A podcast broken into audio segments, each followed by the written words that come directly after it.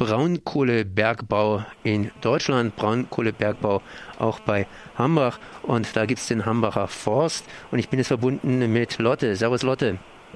Hallo. Ihr seid eine Initiative, die beim Hambacher Forst eben gegen den Braunkohlebergbau demonstriert bzw. vorgeht. Gestern habt ihr wieder Bäume besetzt. Was ist denn gestern passiert? Und zwar gestern haben wir eine Plattform und ein paar Hängematten in Bäumen hochgebracht, sage ich mal.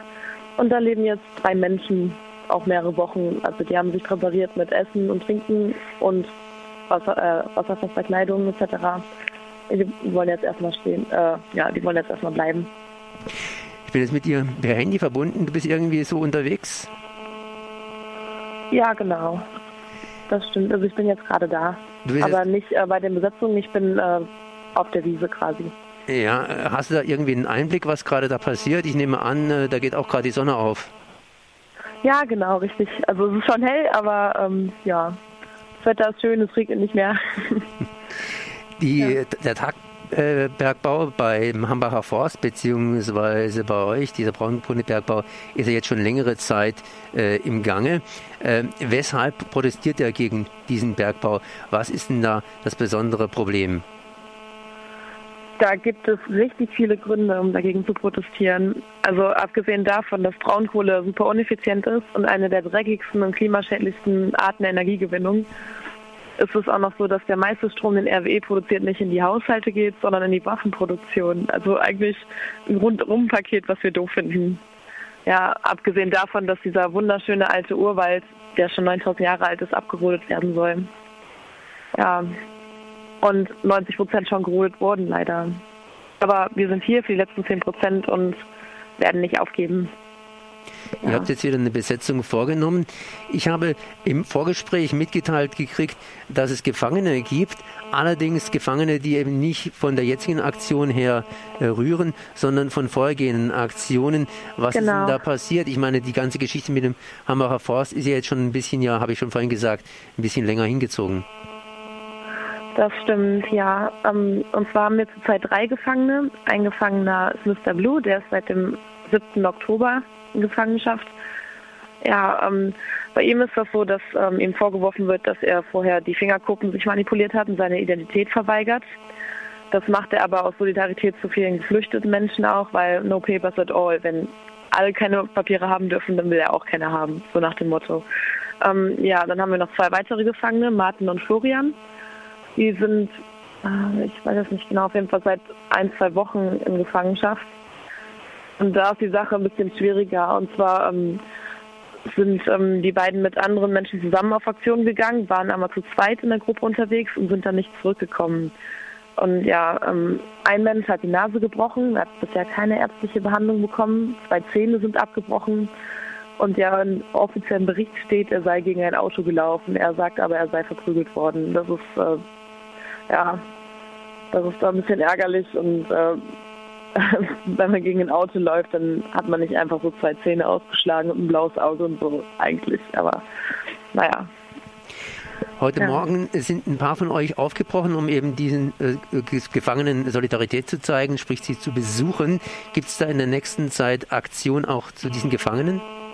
Ja, am Freitag, der 6.11., haben wir um 16 Uhr vor der JVA Köln-Offendorf eine Soli-Kundgebung angemeldet.